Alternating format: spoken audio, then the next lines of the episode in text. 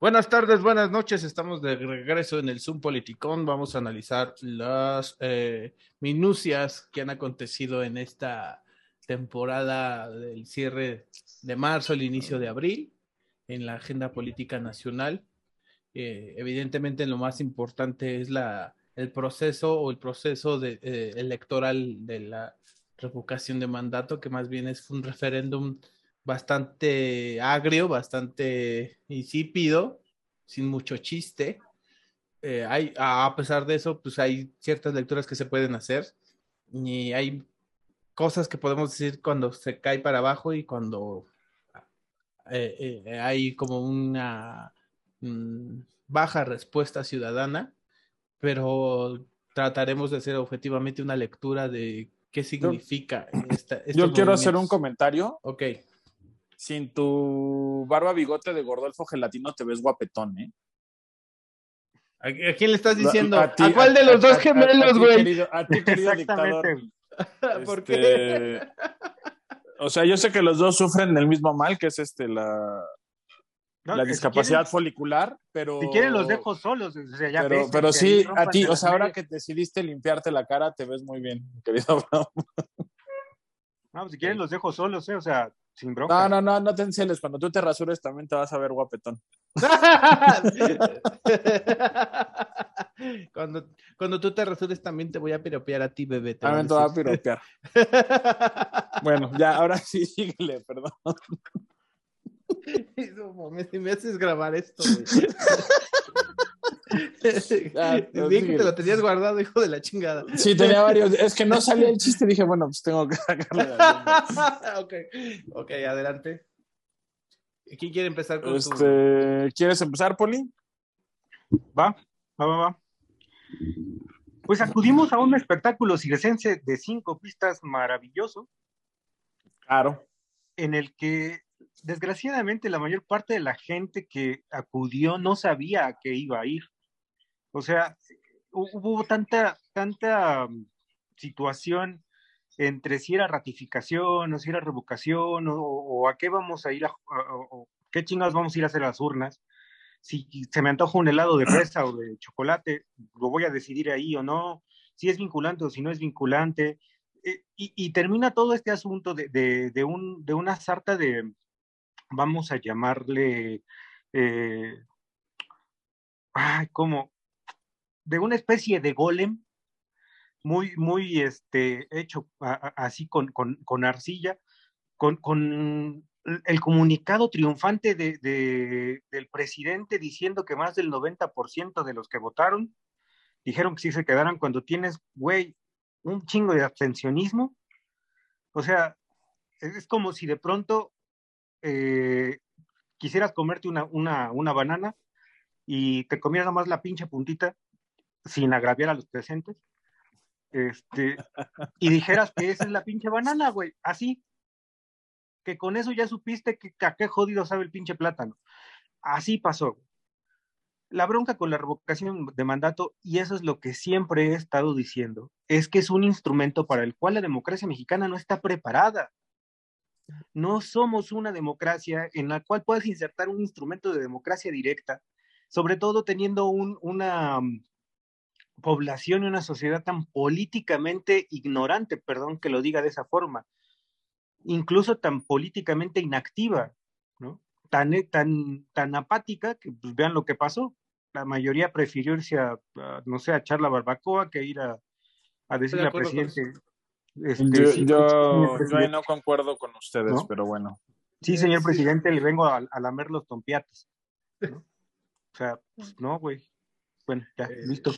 A ver, en, este sentido creo que sí es eh, importante apuntalar esto que estás diciendo, porque creo que sí hay un factor, o sea, yo, yo no creo tajantemente y determinantemente como tú que sí fue un factor ya que, que así, determinante que la, para que la revocación o el, el procedimiento electoral fuera este pues mediocre o malo pues, o sea, con resultados malos o que no hubiera una participación significativa ciudadana.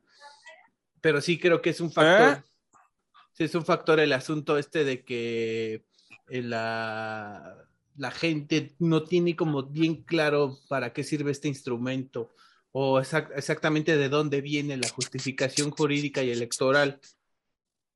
Y eh, aunado a que al, al, uso pernicioso de las instituciones en favor o claramente, abiertamente en favor del presidente, pues también como que hizo el asunto como muy oficialista, como, pero también hasta cierto punto hay un mensaje subliminal ahí, a lo mejor en eso no va a estar de acuerdo Choco, porque es un defensor a ultranza del liberalismo revolucionario, democrático, porque él vivió la revolución democrática liberal, del liberalismo social de nuestro expresidente Carlos Salinas de Gortari. Solidaridad, unidos para progresar. Este. Deja en paz a San Carlos Salinas, te va a jalar los pies. O se me van a aparecer sus orejas en la madrugada. El brillo de su pelona. bueno, en este caso yo creo que, que, sí hay como un mensaje subliminal o como que a mí me da a entender que hay un gen político en, la, en la en la gente en la que está de cierta manera está a gusto con el talante autoritario del, viejo régimen, porque vivimos hasta cierto punto una, una remembranza de lo que era el, aparato oficial priista en cómo la revocación de mandato fue utilizado por las instituciones del gobierno federal para promover la figura ah. presidencial.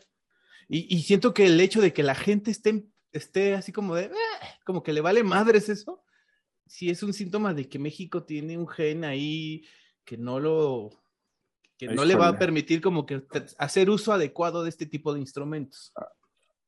Aunado a que pues obviamente las cosas institucionalmente pues no están hechas, están hechas con las, con las patas. Creo, yo iría más a eso, pero vamos a, a ver, hay dos argumentos, ¿no? Uno es ah, las cuestiones directas de la revocación y la otra es como el instrumento. ¿No? Serían como los dos argumentos presentados. En cuanto a la, en cuanto a la utilidad del instrumento, como lo dije yo cuando recién empezamos con esta conversación, hace como unos seis meses, cuatro meses, a mí me parece un buen instrumento, si bien es peligroso. Sí, por la gobernabilidad. Por la gobernabilidad, y pero habrá algún momento, habrá algún momento en el que en, el que te sea preferible no tener a alguien de presidente que tenerlo.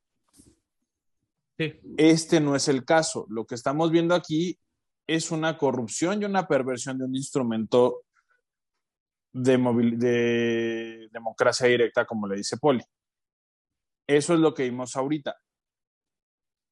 Hay una cuestión de responsabilidad ciudadana, es posible, pero yo primero, en todo caso, hablaría de la, de la responsabilidad de los que hicieron la ingeniería institucional para que esto funcione.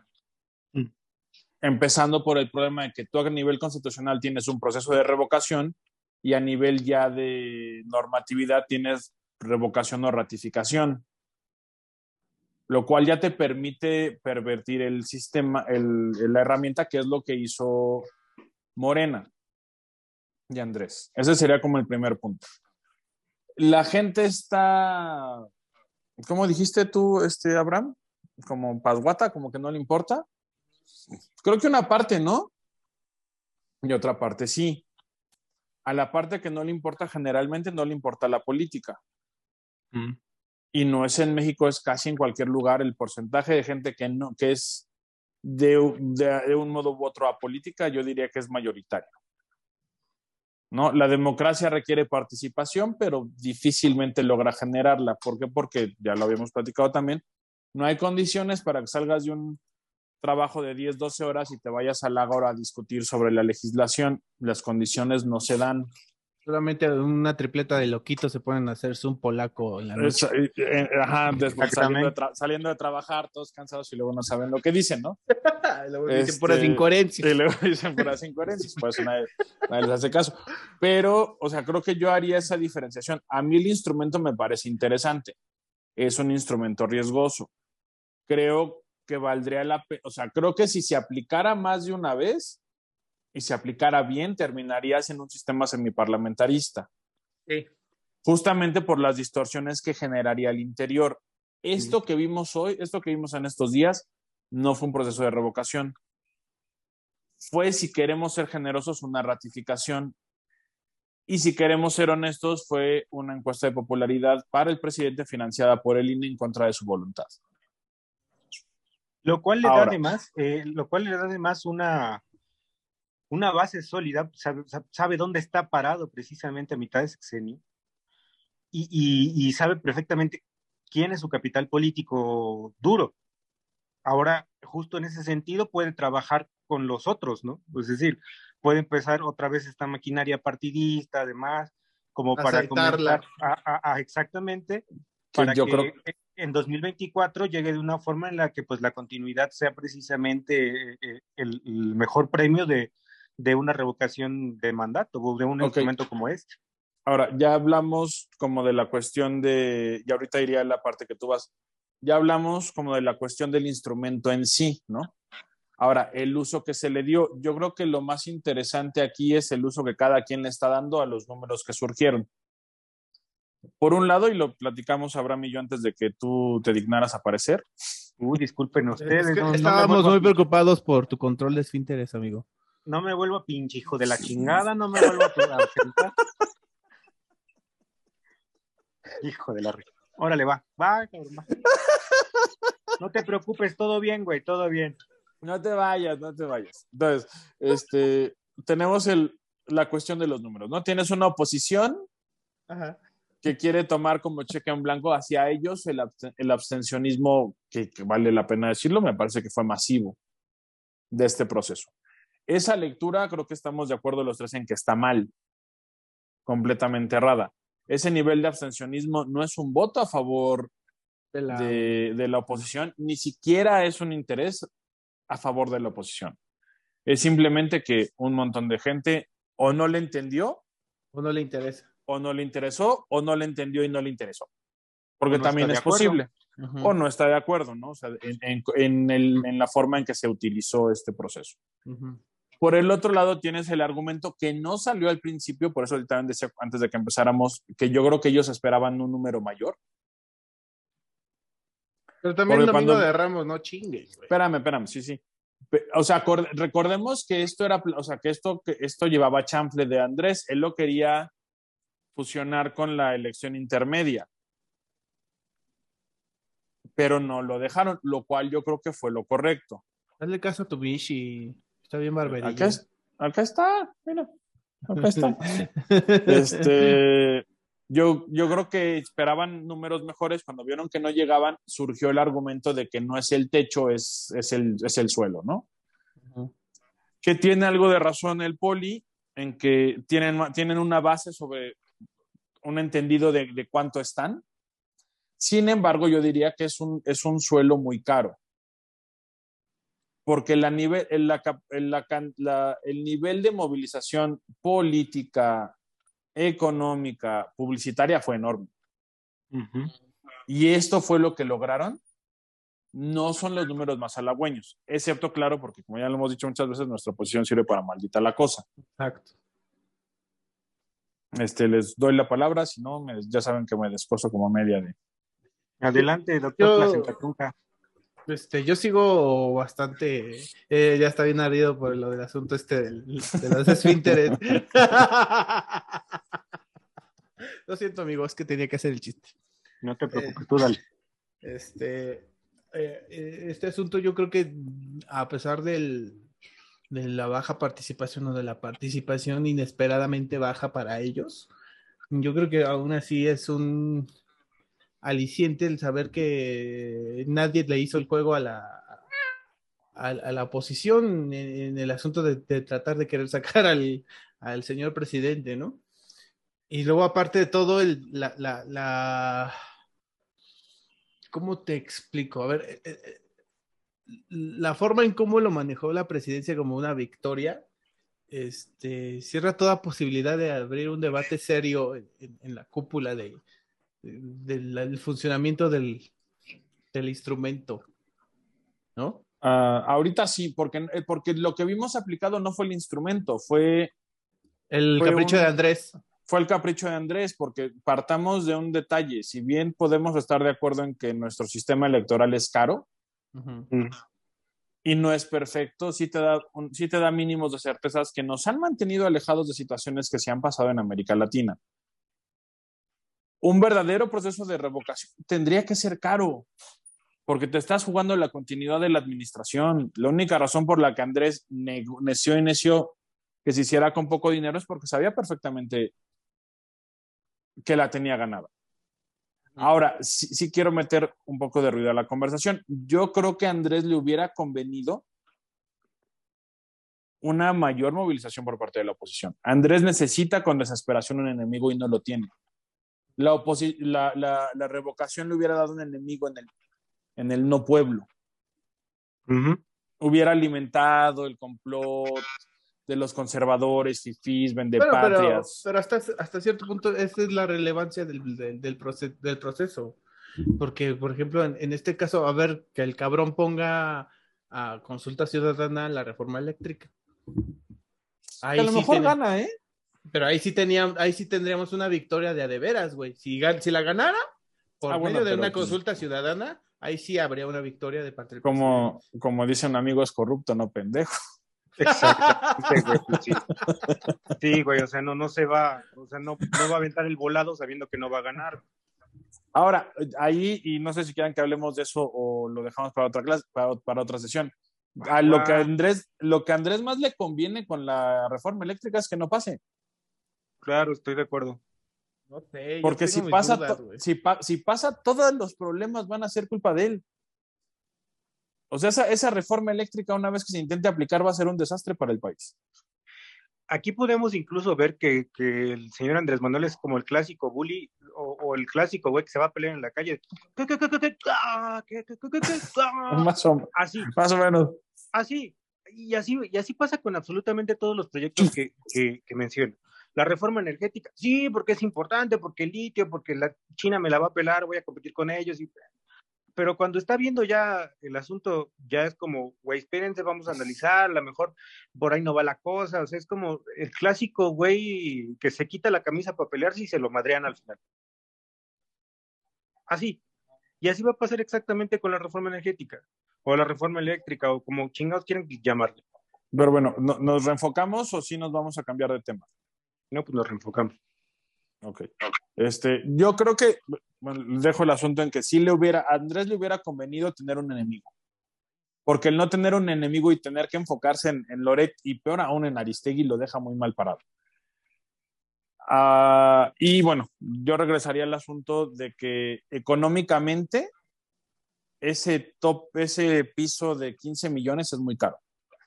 Y si lo queremos extrapolar a nivel de elecciones, tendríamos que considerar un par de cosas. Esta es una anomalía en México, nunca había ocurrido. Podemos compararla con las elecciones intermedias o dejarlo de momento como una cuestión anómala y no, y no meterle un comparativo. Sin embargo, sí queda algo claro. Este es el voto de Andrés, no es el voto de Morena. Yo no sé cuánto de ese voto de Andrés se transfiere a Morena en el 2024. Y no sé quién llegue, porque todo parece indicar que Sheinbaum no nació para hacer política. ¿Te acuerdas? Oye, Abraham, ¿te acuerdas de, de, un, de uno de nuestros amigos que hace, tiempo? No, mi Sheinbaum, ella va a poder con la ciudad y la chingada y ve, ¿qué pasó? Mi- Yo soy un científico. como- como cuando a mí me ofrecen información, cuando me eh, me dan información que demuestra que estaba equivocado, corrijo. Creo que es buena administrando, pero es una pésima política. Estoy de acuerdo. Y con, Es una- una pésima política. con un carisma que está por abajo del abuelo Monster de Adán. Y mira, No, pero además demasiado, güey.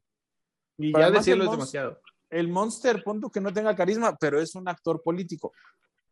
Y aparte se ve negociado, se ve negociador y se ve Sheinbaum no pudo hacer eso, entonces yo no sé qué tanto le quede de Delfina a estas alturas. como delfina, güey. O sea, ya yo creo que no tiene ni sentido que le aplaudan ni le digan señora presidenta en la, cuando, cuando Su máxima cuando aspiración, su máxima aspiración es ser secretaria de, Gobernación. de gobernación o Y yo creo que, y yo, yo creo que ya y le quedaría, le porque quedaría gobernación es mucha política. y ya vimos que no, y ya vimos que no igual, es, igual, igual medio ambiente, ¿no? Como estaba cuando empezó. Medio ambiente podría ser, pero eh, ahora, esa es otra, el desmadre que se va a armar en el 2023 cuando se definan los, las, los este, candidatos. los candidatos, porque Andrés no puso ningún orden. Y en cuanto la gente sepa que no son beneficiarios, se van a revelar. Entiéndase Monreal, entiéndase Ebrard. Ya de Sheinbaum nada me sorprende, así que capaz que se queda calladita con tal de que le den hueso. Este, A mí me sorprende la forma en cómo le han pateado el culo a, a Monreal y siga ahí, eh. pues todavía no son tiempos. No sé, Él es muy de esperar, güey. Él es muy de esperar. No son Y tiempos y, y- y- y se están llevando pesado. Lo cierto es que al Sí. interior se están llevando pesado. No, oye, las muertes que ha habido en Zacatecas y en Veracruz. Veracruz, ¿no? Traen ese, No. ese- O sea, yo, yo no estoy asegurando ni haciendo suspicacia barata, pero no creo que no estén vinculadas. No, no, yo, yo creo Esa- que esa es una conversación de la que nadie quiere ser parte. Lo que trae entre Zacatecas Sí. y Veracruz, Sí, nadie, sí, sí. quiere, nadie quiere ser parte de esa conversación. Pero, pero se están llevando pesado. Entonces, na- cuando llegue el momento de definiciones y Andrés decida arbitrariamente, Morena va, va a explotar.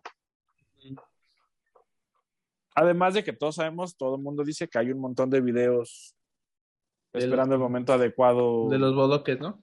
de los bloques presidenciales esperando el momento adecuado para salir. Entonces, no sé qué tan fácil la tengan en el 2024. Hay videos Ese- hasta de Jesús de Ernesto. Excepto porque nuestra oposición no sirve para nada, pero ¿cómo nos enfocamos?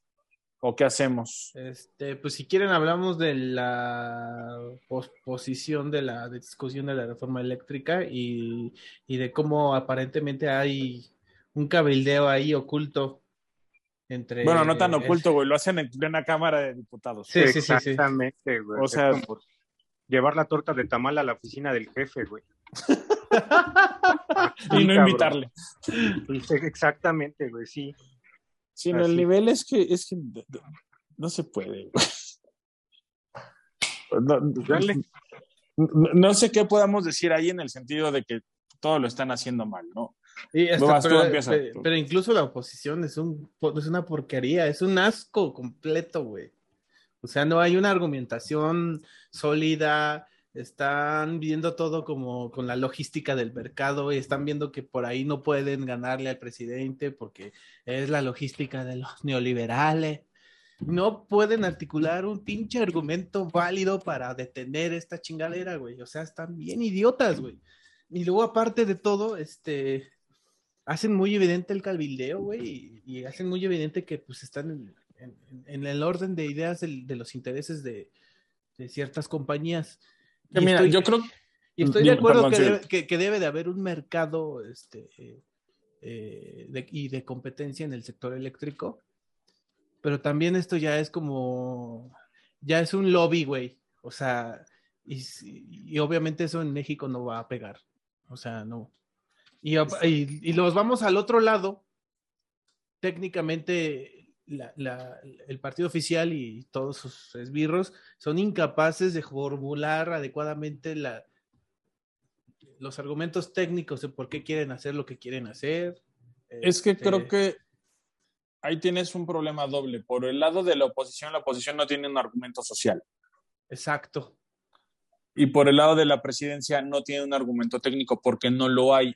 Sí podrías encontrar un argumento social del lado Del presidente y de... del lado opositor. sí, el lado presidente, el presidente, el presidente tiene su argumento moral y social que también. yo que, y social que yo no sé si se sostiene, pero lo tiene.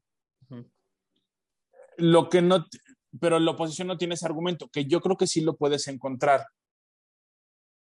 en, en, en el hecho de recordar cómo era vivir con, con, un, con un luz y fuerza y con un comisión federal este, donde fungían como, como todólogos. No, yo, la- yo, yo creo que hasta cierto punto la, la reforma no busca totalmente eso, porque sí hay una repartición de mercados, sí hay una repartición de cuotas, pero la, la incapacidad de, los dos, de las dos partes a negociar y, de, y de, de- de llevar un debate serio es preocupante, güey. O sea, no hay forma así como de cambiar, o sea, es como de chica tu madre, chica tu madre, y pum, y ya, hasta ahí. Son como Y- dos esposos que se están divorciando, güey. Y es no de pánico. Pero, pero creo que están así porque, mira, ah, yo estoy casi seguro a estas alturas que Andrés Manuel ya sabe que su cuarta transformación fue una fue un periodo de seis años. No tengo pruebas, pero es algo que como que sientes en los o sea, de que él, él, entiende que su, que su, que yo creo que él sí quería un proceso de transformación y yo creo que ya se dio cuenta que no se puede. Entonces, ¿para qué negocias? Él no tiene un interés nacional, él tiene, él tiene su el interés de su ego. Entonces, ¿para qué negocias?